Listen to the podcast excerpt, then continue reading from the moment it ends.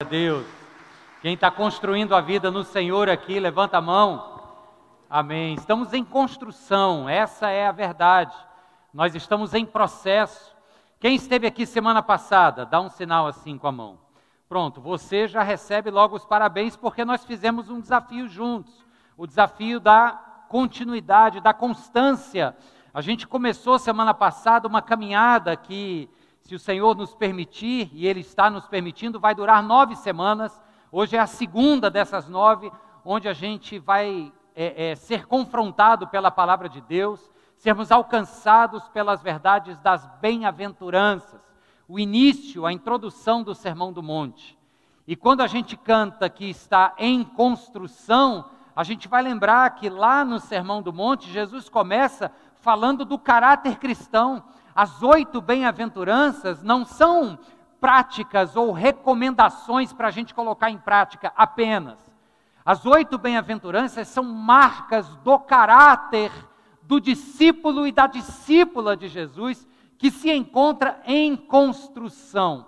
Então, gente, não tem ninguém pronto, não tem ninguém melhor do que ninguém. Talvez tenha gente há mais tempo no processo do que outros, mas isso não é necessariamente a garantia de que é melhor ou pior, concordam? Então nós estamos juntos nessa caminhada. E eu então convido você a ler comigo o Evangelho de Mateus, o verso 3, onde nós lemos a respeito da primeira bem-aventurança. Jesus, depois de pregar o sermão inteiro, o sermão do monte, lá no final do capítulo 7, ele diz: Aqueles que ouvirem essas minhas palavras e as colocarem em prática, serão como alguém que constrói a sua casa em cima de uma rocha, em cima de um sólido que quando vem um, um, um terreno sólido que quando vem a tempestade a casa que ali está construída resiste. Então, na semana passada, de, de forma introdutória, a gente viu que desenvolver esse caráter é uma forma de nós nos tornarmos um abrigo na tempestade ou um abrigo no deserto. E hoje a gente vai ler então apenas o verso 3, para começar a conversar sobre a primeira bem-aventurança. Diz assim, Evangelho de Mateus, capítulo 5. Bem-aventurados os pobres em espírito, pois deles é o reino dos céus. Bem-aventurados os pobres de espírito, pois deles é o reino dos céus. Um único verso de palavras aparentemente simples, mas de compreensões tão profundas, tão impactantes para o nosso jeito de ser, para o nosso jeito de entender o mundo, para o nosso jeito de viver neste mundo. A tradução em, em tons assim mais coloquiais da Bíblia, a mensagem, feita pelo pastor Eugene Peterson, ela traduz esse verso 3 da seguinte maneira: Abençoados são vocês que nada mais têm para oferecer. Quando vocês saem de cena, há mais de Deus e do seu governo. Eu gostei dessa tradução. Tem um autor que eu também gosto muito, a forma como ele compreende essa primeira bem-aventurança, o Brian Zand. Ele diz o seguinte, Mateus 5,3, essa tradução livre deste autor que é pastor norte-americano. Ele diz: Bem-aventurados aqueles que se consideram pobres em serem, em serem espirituais, pois o reino de Deus é apropriado para gente comum. O reino de Deus pertence a, a estes, a estes que se consideram comuns, que não encontram nada de extraordinário, aqueles que não se arrogam a uma posição de supercrentes, aqueles que têm momentos bons e momentos ruins, que ora sabem o que responder às dificuldades da vida, ora não sabem. Bem-aventurados estes, homens e mulheres ordinárias, porque o reino de Deus é feito disso, de gente ordinária, de gente comum. Então, esta bem-aventurança hoje, ela me leva a conversar com você sobre um Deus de gente comum. Tem pessoas que parece que essa história de ser espiritual vem quase que de maneira natural. Por exemplo, é aquela pessoa que quando tem uma reunião de família e você vai sentar ali à mesa e alguém vai ter que orar, aí o povo já diz: Ó, oh, Fulano ora. Sabe o que eu estou dizendo? Tem jeito, talvez, aqui que seja você. Né? Eu, eu, todos os natais, nos últimos tantos anos que eu sou casado com a Cíntia, a gente vai, uma das casas que a gente visita e gasta um tempo celebrando o Natal é na casa da minha sogra. E aquela brincadeira, aquela coisa gostosa, invariavelmente chega no momento de, de, de cearmos, aí para, vamos fazer uma oração, vamos trazer uma palavra, aí todo mundo aponta para quem? É para mim. Eu vou levar a palavra.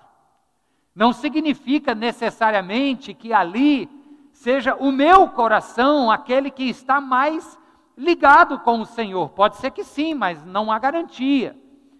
Agora, ao mesmo tempo em que tem gente que essa história de ser espiritual parece ser quase que natural, tem gente também que diz assim: eu não sei orar, eu não sei falar, quando eu me percebo eu já estou quase dormindo na oração, quando eu me dou conta eu já estou repetindo a mesma coisa. Quem se identifica com esse tipo de gente aí? Vai lá, na humildade, na humildade. Já vi gente levantando assim, ó, né? Eu. Tem gente que levantou estaticamente, só a mãozinha do coração levantou assim. Mas também não tem nada de errado, e você vai ver que se o Senhor enxergar no seu coração honestidade, humildade, transparência, não importam as palavras, não importa a beleza da fala, não importa a rima, o que importa é o coração que se chega ao Senhor. Amém? Você que levantou a mãozinha assim, diz amém. Glória a Deus. Gente, uma coisa é certa, o texto diz: pobres de espírito. Muito já se falou sobre que tipo de pobreza é essa. É uma pobreza material? É uma pobreza existencial? Como é que é isso? A gente vai já avaliar isso aqui. Mas uma coisa é certa: o Senhor nos encontra mais nos nossos momentos de fraqueza do que nos nossos rompantes de força. Inclusive, o apóstolo Paulo, escrevendo aos Coríntios, no capítulo 12, verso 9, ele diz que Deus falou para ele que o meu poder, diz o Senhor, o meu poder se aperfeiçoa na tua fraqueza. Então, essa coisa de dizer que Deus dirige o seu coração e a sua atenção para aqueles que são pobres de espírito, dentro de todo o escopo de significados, uma coisa é certa, ainda que você não entenda tudo logo de saída, uma coisa é certa, é mais fácil nós sermos encontrados pelo Senhor nos nossos momentos de fragilidade do que nos nossos momentos de força e autossuficiência. Sim ou não? Não é verdade isso, gente? Bem, o Dr. Martin Lloyd Jones é um médico inglês que também foi pastor, que escreveu um comentário assim, um tijolão enorme, só sobre as bem-aventuranças, ele faz um, um, comentário a partir de uma percepção muito interessante. Ele diz que essa primeira bem-aventurança não está por acaso no topo da lista, é importante que ela seja a primeira, porque é uma bem-aventurança que chama a gente a um estado de esvaziamento. Diz assim: bem-aventurados aqueles que se esvaziam de si mesmos de sua prepotência, que se esvaziam desta petulância de achar que em si mesmos se resolvem. Bem-aventurados vocês que se doam, que se esvaziam, para que só depois dessa primeira bem-aventurança, Jesus então fala das plenitudes. Ele diz nas próximas bem-aventuranças que nós seremos cheios de consolo, cheios de, de justiça para aqueles que são é, é, é, ansiosos no sentido de ter fome e sede de justiça, que nós seremos cheios de saciedade para aqueles que têm sede de consolo, o Senhor os consolará e lhes trará misericórdia. Então, primeiro a gente se esvazia, para depois a gente experimentar a fartura e a abundância do reino. Já disse Jesus no capítulo 16 do Evangelho de Mateus, ele estava dizendo para Pedro: que aquele que quer viver, primeiro precisa entregar a sua vida. Todo aquele, disse Jesus, que se entregar por minha causa, que entregar a sua vida por minha causa, acabará achando-a. Então, esse é o padrão do reino de Deus. Primeiro, a gente se esvazia, para depois a gente se encher. Eu acho que isso faz todo sentido. Então, vamos pensar junto agora no que é que pobreza do espírito o que é que pobreza do espírito não é? Importante a gente tentar entender também a partir da negação. Pobreza de espírito, Jesus não está falando aqui de pobreza material. Apesar de que em Lucas, quando o evangelista Lucas fala do Sermão do Monte, na primeira bem-aventurança, Lucas diz que bem-aventurados os pobres, porque deles são o reino dos céus. Aí aparenta ser o pobre materialmente falando. Mas não é essa a regra. Jesus não está falando apenas do pobre que é que não tem recursos materiais. Jesus está falando de uma pobreza muito mais profunda, de uma pobreza que pode alcançar inclusive o coração daquele que é rico materialmente. E uma pobreza que pode não fazer parte daquele que é pobre materialmente. Quer ver? Eu vou te dar um exemplo.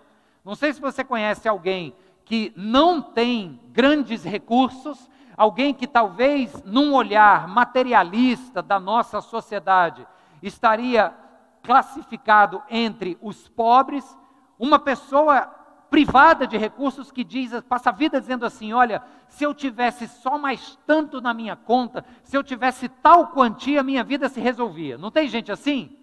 Bem, esta pessoa mostra que a dependência dela está na quantia mais que ela precisa ter. Então ela é uma pessoa pobre materialmente, mas que não tem pobreza de espírito.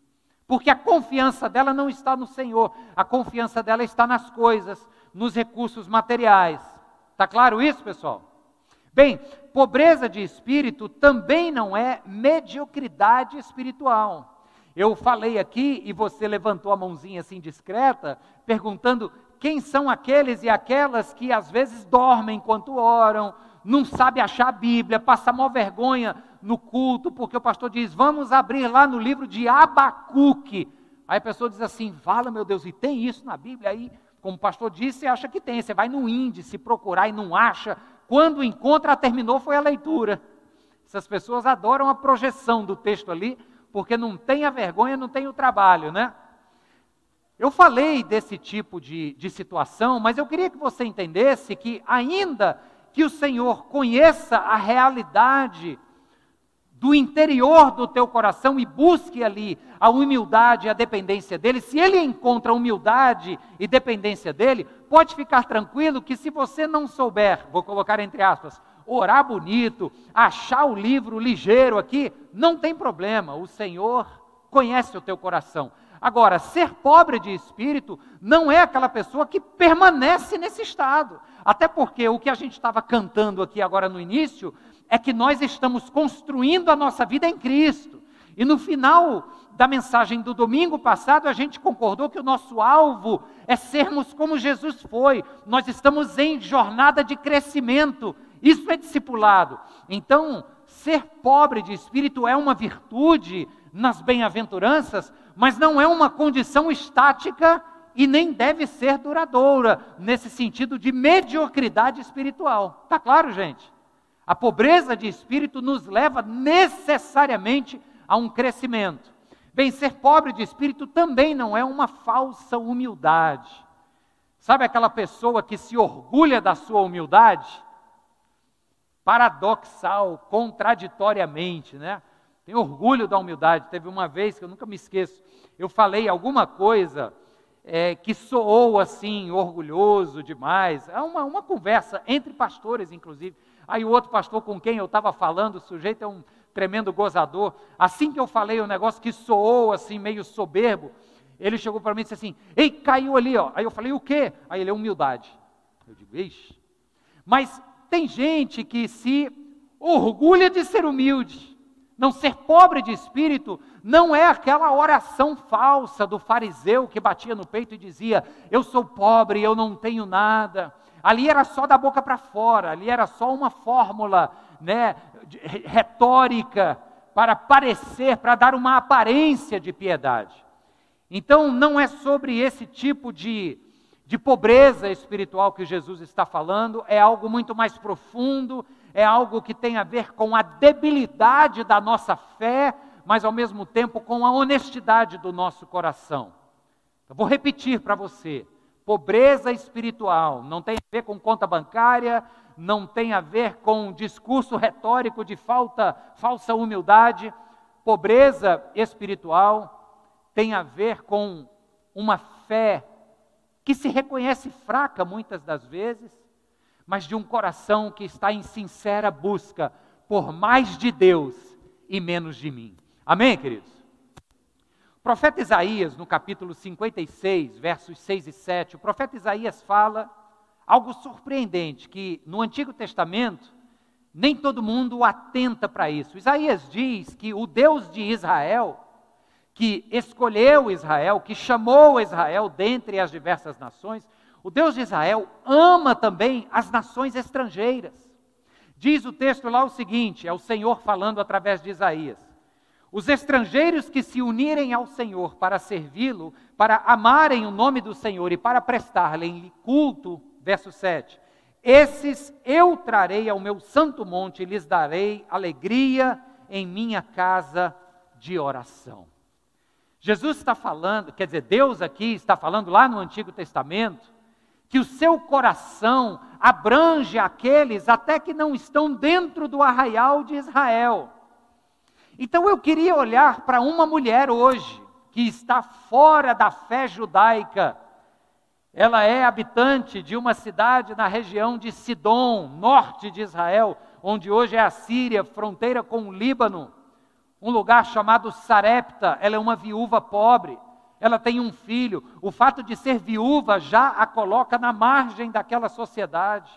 O fato de ter um filho e ter para com ele a responsabilidade e, e, manutenção também lhe coloca numa situação desfavorável. Só que essa mulher tem um encontro com um homem de Deus.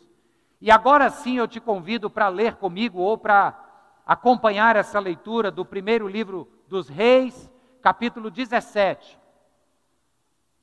E eu quero olhar para a vida desta mulher, para as reações dessa viúva, que não era uma judia, que não pertencia ao povo de Israel que se tivesse fé, era uma fé em outra divindade, mas uma mulher que começa a vivenciar uma relação com Deus, através do poder desse Deus na vida de Elias em favor dela. Capítulo 17, a partir do verso 7. Presta atenção na leitura, porque é um texto longo e você precisa atentar para os detalhes aqui que eu vou chamar a sua atenção. Hoje você não vai receber três pontos para anotar, você vai ouvir uma história. E na trajetória dessa história, eu garanto que você vai encontrar a minha e a sua história aqui dentro. E olha só o que nos diz a palavra de Deus. Algum tempo depois, o riacho secou-se por falta de chuva. Então a palavra do Senhor veio a Elias: Vá imediatamente para a cidade de Sarepta de Sidom e fique por lá ordenei a uma viúva daquele lugar que lhe forneça comida, e ela foi. Quando chegou à porta da cidade, encontrou uma viúva que estava colhendo gravetos. Ele a chamou e perguntou: Pode me trazer um pouco d'água numa jarra para eu beber? Enquanto ela ia buscar água, ele gritou: Por favor, traga também um pedaço de pão. Mas ela respondeu: Juro pelo nome do Senhor, o teu Deus. Veja, Juro pelo nome do Senhor, o teu Deus, que não tenho nenhum pedaço de pão, só um punhado de farinha num jarro e um pouco de azeite numa botija. Estou colhendo uns dois gravetos para levar para casa e preparar uma refeição para mim e para o meu filho, para que a comamos e depois morramos. Elias, porém, lhe disse: Não tenha medo, vá para casa e faça o que disse. Mas primeiro faça um pequeno bolo com o que você tem e traga para mim, e depois faça algo para você e para o seu filho.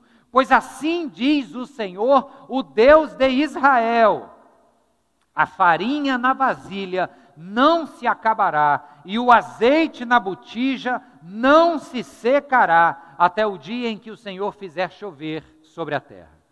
Ela foi e fez conforme Elias lhe dissera, e aconteceu que a comida durou muito tempo para Elias e para a mulher e sua família, pois a farinha na vasilha não se acabou e o azeite na botija não se secou, conforme a palavra do Senhor proferida por Elias. Algum tempo depois, verso 17, continua a narrativa, o filho da mulher dona da casa ficou doente, foi piorando e finalmente parou de respirar. E a mulher reclamou a Elias: Que foi que eu te fiz, ó homem de Deus? Vieste para lembrar-me do meu pecado e matar o meu filho? Dê-me o seu filho, respondeu Elias. Ela, ele o apanhou dos braços dela, levou-o para o quarto de cima, onde estava hospedado, e o pôs na cama. Então clamou ao Senhor: Ó Senhor, meu Deus, trouxeste também desgraça sobre esta viúva com quem estou hospedado, fazendo morrer o seu filho. Então ele se deitou sobre o menino três vezes e clamou ao Senhor: Ó Senhor, meu Deus, faze voltar a vida a este menino. O Senhor ouviu o clamor de Elias e a vida voltou ao menino e ele viveu. Então Elias levou o menino para baixo, entregou-o à mãe e disse: Veja, seu filho está vivo. Então a mulher disse a Elias: Agora sei que tu és um homem de Deus e que a palavra do Senhor, vinda da tua boca, é a verdade. Amém. Vamos orar? O que não fizemos no início, vamos fazer agora? Feche os seus olhos, se você quiser, abaixe sua cabeça. Deus querido, obrigado por esse tempo, obrigado por essa história, obrigado, Senhor, pelo teu chamado para estarmos aqui hoje. Obrigado a Deus pela possibilidade de chegarmos em tantas casas que estão conosco agora. Te pedimos, Espírito Santo de Deus, que o Senhor continue aqui, ó Deus, nos visitando e falando aos nossos corações agora através da tua palavra, em nome de Jesus. Em nome de Jesus. Amém. Amém, meu lindo, minha linda. A minha linda está aqui na frente. Deus abençoe. Gente, você vê que no início do texto, uma frase nos chama atenção. Diz lá no início da narrativa que algum tempo depois o riacho secou por causa da seca. Quando eu disse para você que essa história é um pouco da minha e da sua vida, começa logo daqui. Porque se reconhecemos que em alguns momentos nós temos sim tempos de fartura abundante, onde as águas jorram com abundância, tem momentos na nossa vida que a fonte seca, que para de chover, que a seca torna os nossos dias áridos, desérticos. É ou não é, pessoal? Quem sabe o que eu estou dizendo, se quiser, levanta só assim, pode ficar à vontade, mas eu tenho certeza que você sabe o gosto amargo desses dias em que as coisas não acontecem do jeito que você estava esperando numa sociedade essencialmente agrícola, que depende da terra, um período de seca era uma desgraça. O período em que as plantas morriam e um tempo depois o gado que precisava do capim para se alimentar também seca e morre, era um tempo desgraçado. Então, quando o texto fala aqui que um tempinho depois, depois de quê? Depois do momento onde Deus vem e age sobrenaturalmente, alimentando Elias através de pássaros que vêm trazer comida para Elias, é o início do capítulo 17. Depois desse tempo, a vida dá uma volta. E nessa volta que a vida dá, o tempo chamado das vacas gordas acaba e começa o tempo de sequidão. O tempo em que a gente amarga a escassez. Essa é a história da minha vida, é a história da sua vida, essa é a história das vidas de gente comum. E quando eu insisto nessa expressão do Brian Zond, gente comum, eu estou fazendo um contraposto com outro tipo de gente que parece que vive assim num outro mundo. Eu chamo esse tipo de gente, talvez de maneira pejorativa mesmo, eu chamo de supercrente. É uma fé assim tão inabalável que a gente até questiona se é fé mesmo. É gente que, sem perceber, se alienam da realidade, vivem de um pensamento positivo, patológico, portanto adoecedor. Não adianta, na realidade da vida de gente comum, apenas ficar na hashtag vai dar certo por mais que faça bem, por mais que num tempo difícil como o nosso de pandemia, faça bem a gente unir as nossas vozes em um canto uníssono que diz que vai dar certo. Isso é bom, tem seu, tem seu efeito positivo, mas ninguém vive apenas do excesso de positividade. Se você não encara a realidade como ela é, com a verdade de que em muitos momentos as fontes da vida secam e o que tem para o dia é deserto e não abundância, se você mascara isso, você vive num processo de negação. Isso faz adoecer a mente e o coração, isso adoece os relacionamentos, adoece profundamente você na sua vida. Está claro isso, pessoal? Então o texto começa para a gente dizendo o seguinte: olha, a vida é de verdade, e tem momentos que a fonte seca e o deserto nos alcança. E quem entende isso se coloca nesse grupo de gente comum. Ah, pastor, mas eu queria ter uma fé inabalável, que mesmo durante os momentos de deserto ainda está crendo na abundância e na chuva que rega a terra. Amém. Eu também queria. Mas deixa eu te lembrar uma frase que, vez por outra, eu trago aqui. Uma poesia do Tiago Arraes que diz: Somente uma fé que se abalou inabalável é. Então, você quer viver isso aqui, essa, essa fé inabalável? Primeiro você precisa se reconhecer como pobre de espírito, como gente comum, como gente que no chão da vida enfrenta tempos de fartura e tempos de deserto. Tá claro, vamos avançar, porque no verso 10 até o verso 12, diz o texto que o Senhor fala para Elias: eu já separei uma viúva na terra de Sarepta de Sidom que vai te alimentar. E quando Elias chega lá, encontra a tal viúva e pede para ela o alimento, ela diz assim: ó, não dá, lamento. Nós estamos vivendo num período de seca, eu só tenho um pouquinho de farinha, um pouquinho de azeite, e estou procurando aqui dois gravetinhos para fazer uma última refeição com o meu filho. É o último azeite, a última farinha, com os últimos gravetos que eu vou colher para comer a última refeição.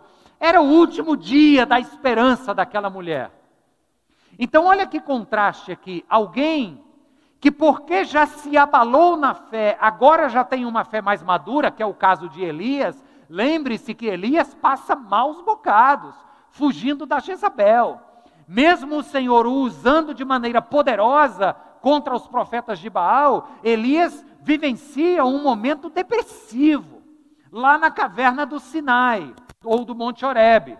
Então, este Elias, que já teve suas lutas interiores, agora ele vai para fora de Israel, na região de Sidom, e já vai sabendo de onde lhe virá a provisão. Deus revela para essas pessoas. Você vai e vai com confiança, porque Deus está dizendo: olha, pode ir, que a tua provisão vai chegar. Então tem gente que mesmo na pobreza espiritual, da humildade e sinceridade de seus corações, caminha sabendo que vai dar certo, não por causa do pensamento positivo, mas porque Deus já trouxe paz ao seu coração e já disse, ó, na hora da fome, nem que seja um amontoado de, cor, de corvos ou uma viúva gentia, eu vou usar para te alimentar, tá claro? Só que a mulher não tinha essa fé de Elias, não tinha a experiência com o Deus de Israel. Eu digo que a fé desta mulher era uma fé débil, era uma fé fraca, ignorante ou vacilante.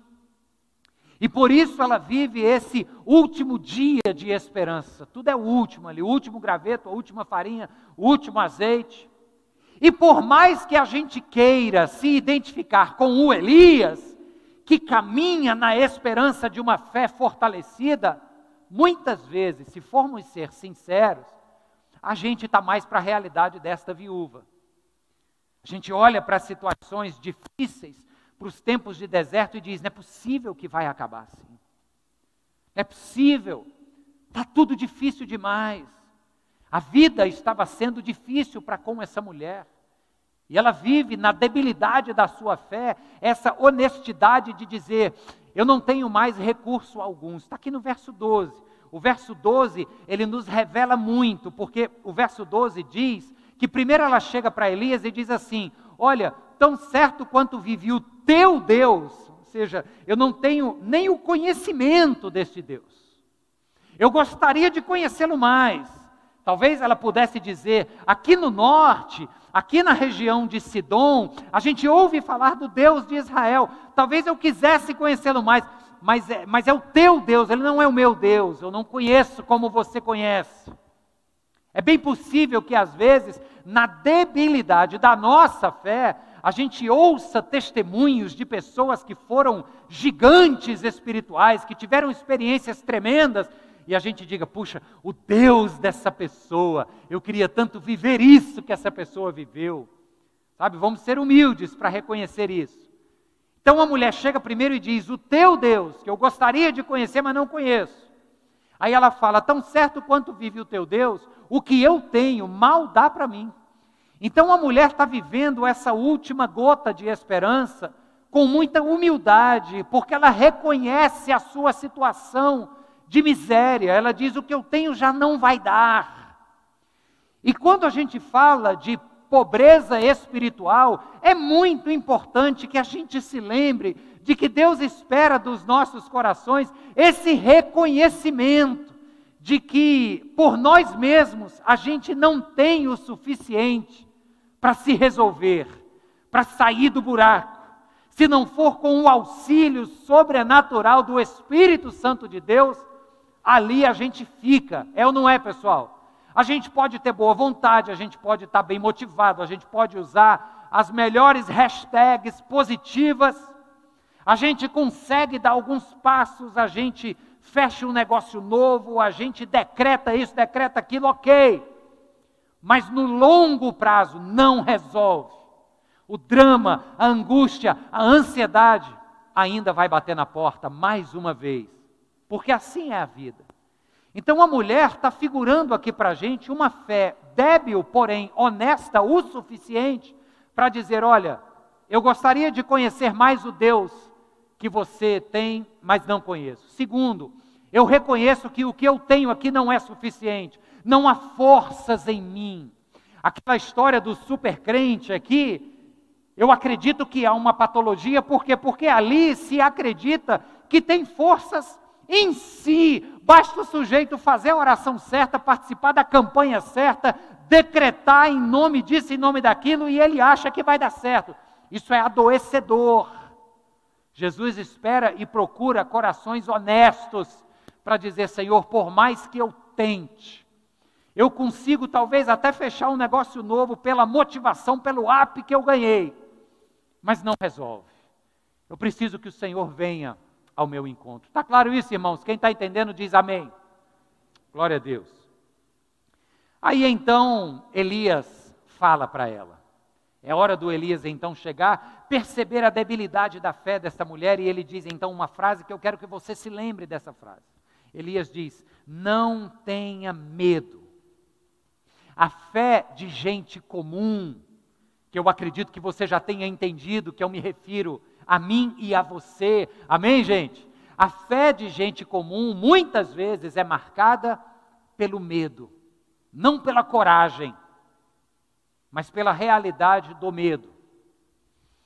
E nos versos 14 e 15, o milagre da provisão chega e o pão se multiplica, o azeite se multiplica, e diz o texto que continua com fartura de alimento para a mulher, para o filho e para Elias.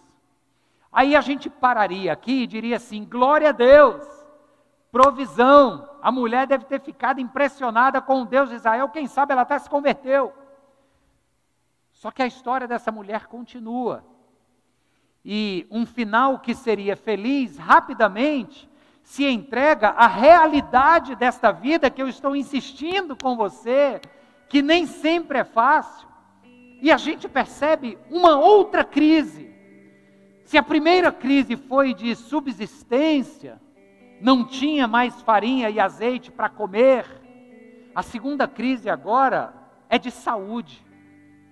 Pastor Gabriel estava orando aqui por vários nomes, acamados, adoentados, carentes, da intervenção do médico dos médicos. E aqui o texto nos fala que o filho da mulher fica doente e morre. A vida para gente comum. Ela tem altos e baixos, ela tem tempos difíceis.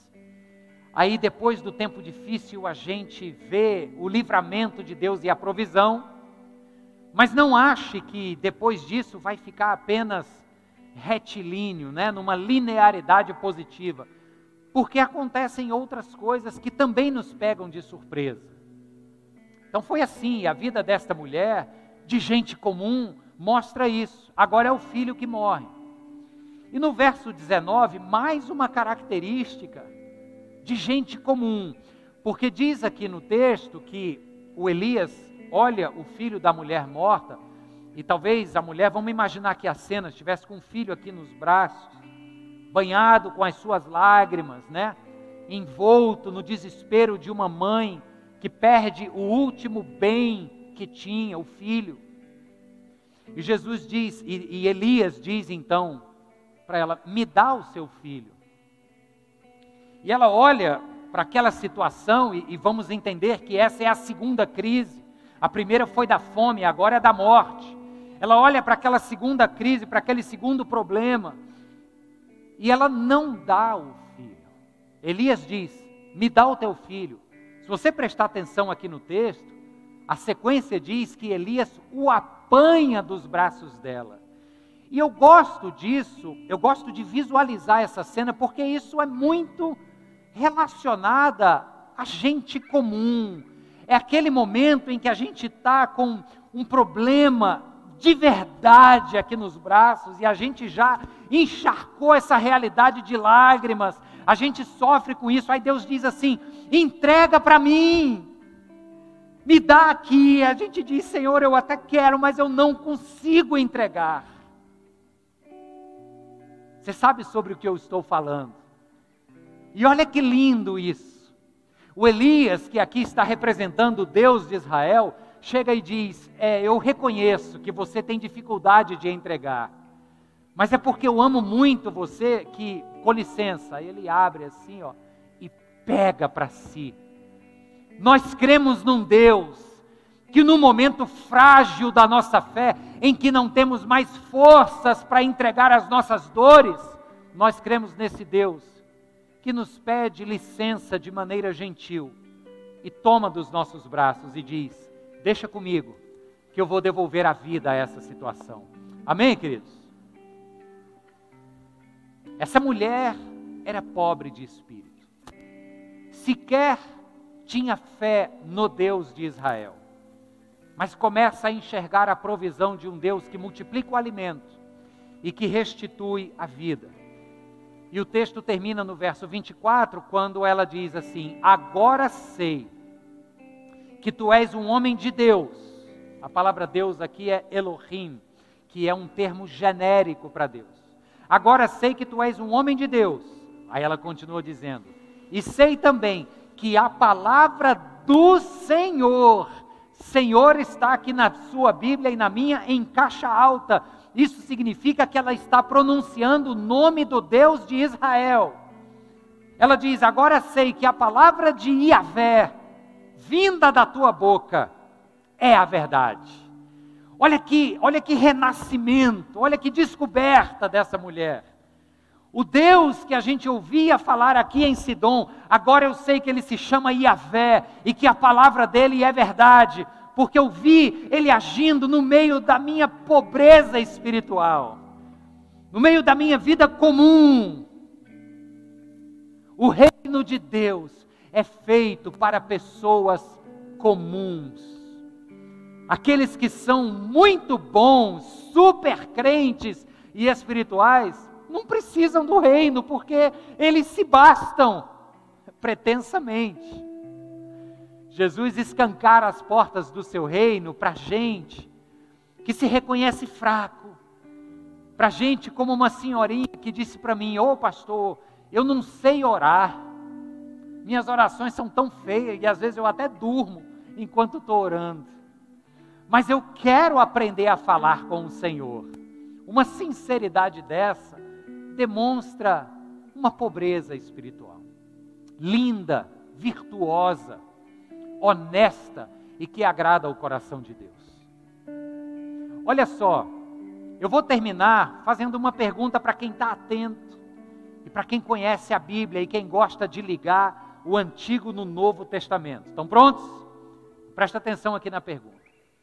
Onde é que você já leu no Novo Testamento uma história de alguém que correu para Deus pedindo socorro porque a filha, não filho, a filha estava doente, ela chega a morrer, mas Deus, através de Jesus, a ressuscita. Quem sabe de que história eu estou falando no Novo Testamento? Da filha de Jairo, o dirigente da sinagoga de Cafarnaum. Então, se até agora você ouviu aqui de mim esta narrativa da mulher da região de Sidom, portanto, gentia, pobre, marginalizada, agora a gente vai fechar entendendo que ela era pobre de espírito, você já sabe, mas entendendo que o Jairo, dirigente da sinagoga, também viveu esta pobreza de espírito, e eu vou te mostrar aqui.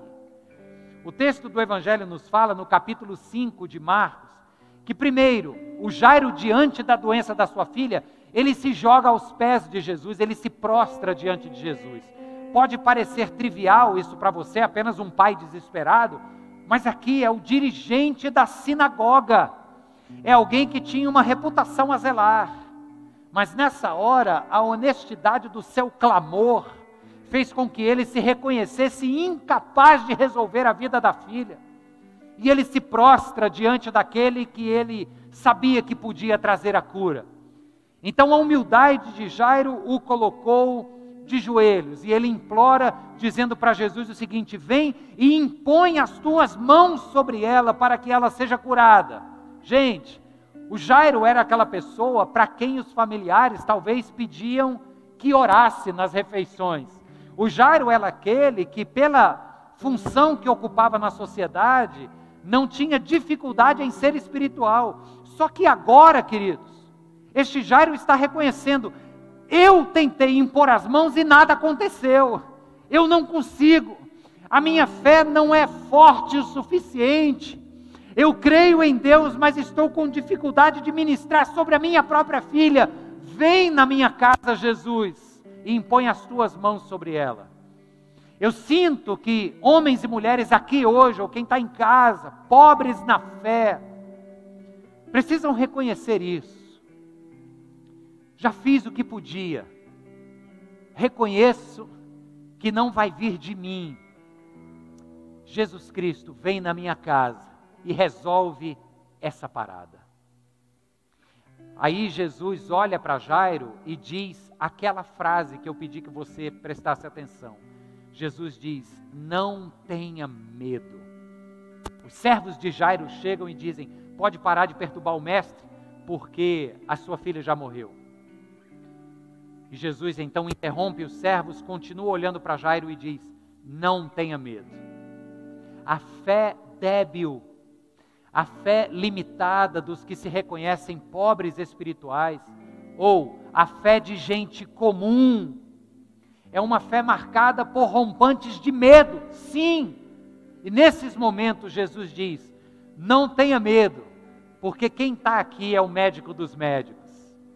Não tenha medo, para os discípulos ele disse no mar revolto da Galileia: Cadê a fé de vocês? Não tenham medo. Quem está aqui é o Senhor que criou os mares e que dá uma ordem e os ventos cessam.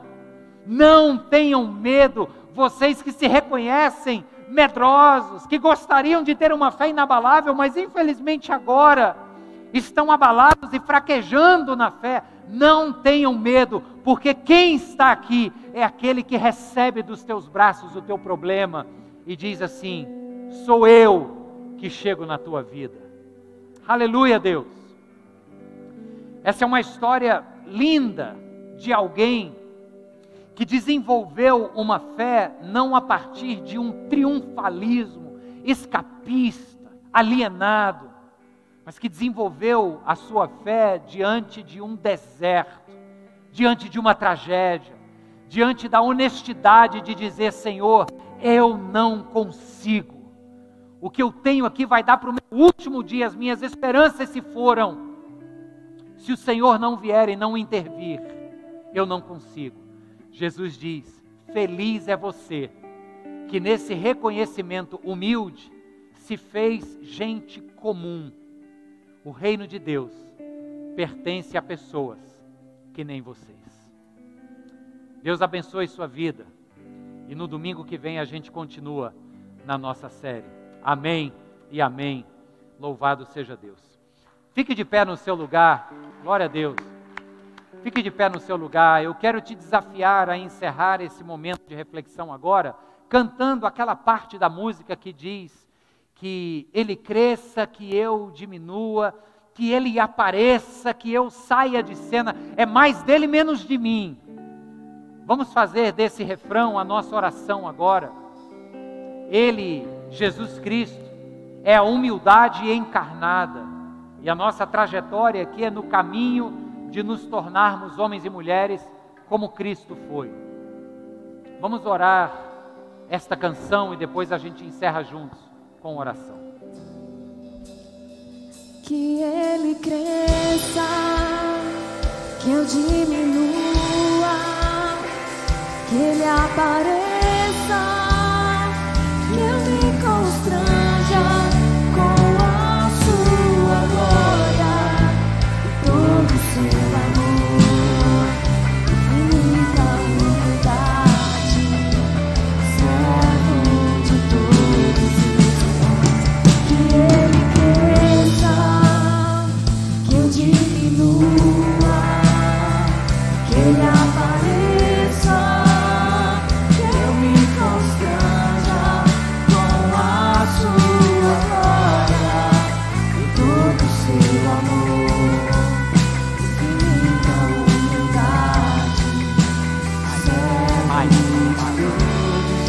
Diga isso ao Senhor, diga mais.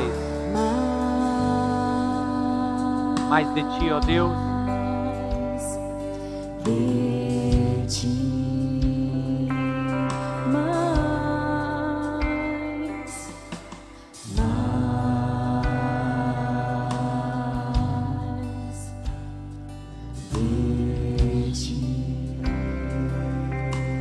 Eu quero te convidar se você quiser fazer essa oração, colocar a mão no seu coração. Eu sinto que tem pessoas aqui que precisam entregar. Pode ser um sentimento apenas meu, mas eu desconfio que seja algo de Deus aqui no nosso meio. Pessoas que estão aqui precisando entregar a Deus a condução de suas vidas. Pessoas que estão dependendo muito de si mesmas e que por isso estão cansadas, desmotivadas, descrentes de que vão conseguir continuar. É o que vem ao meu coração agora, e, e, talvez eu esteja falando diretamente com você, seja aqui neste auditório ou em casa, quem está acompanhando conosco ao vivo. Se você está retendo o controle da sua vida agora, o Senhor te convida a abrir, a entregar, a depender mais dEle de maneira muito clara, receba esta mensagem. Dependa do Senhor. Confia nele e entregue para ele os seus planos. E saiba que ele tudo fará. Senhor, nós acolhemos aqui o nosso coração nesta hora, Deus. Cientes de que o Senhor está neste lugar. Cientes de que enquanto o Senhor cresce, nós diminuímos e que cresça o teu controle em nossas vidas, e que a gente abra mão, Senhor, desta insistência de querermos ser os únicos autores dos nossos dias, de termos o controle de tudo em todo o tempo. Deus, em nome de Jesus, nós abrimos mão agora disso. Eu oro por essas pessoas que estão com a mão no coração agora, dizendo: Senhor, eu te entrego os meus dias eu confio mais em Ti agora, Senhor. O Senhor nos enxerga como gente comum, como filhos e filhas que sofrem, que não conseguem ter a fé que gostariam, mas que querem crescer e que querem viver em independência. Senhor, eu oro por essas pessoas agora. Obrigado, meu Deus por acolher em tuas mãos os nossos dias, os nossos gigantes, os nossos desafios. Que seja noite de entrega hoje, em nome de Jesus. Amém.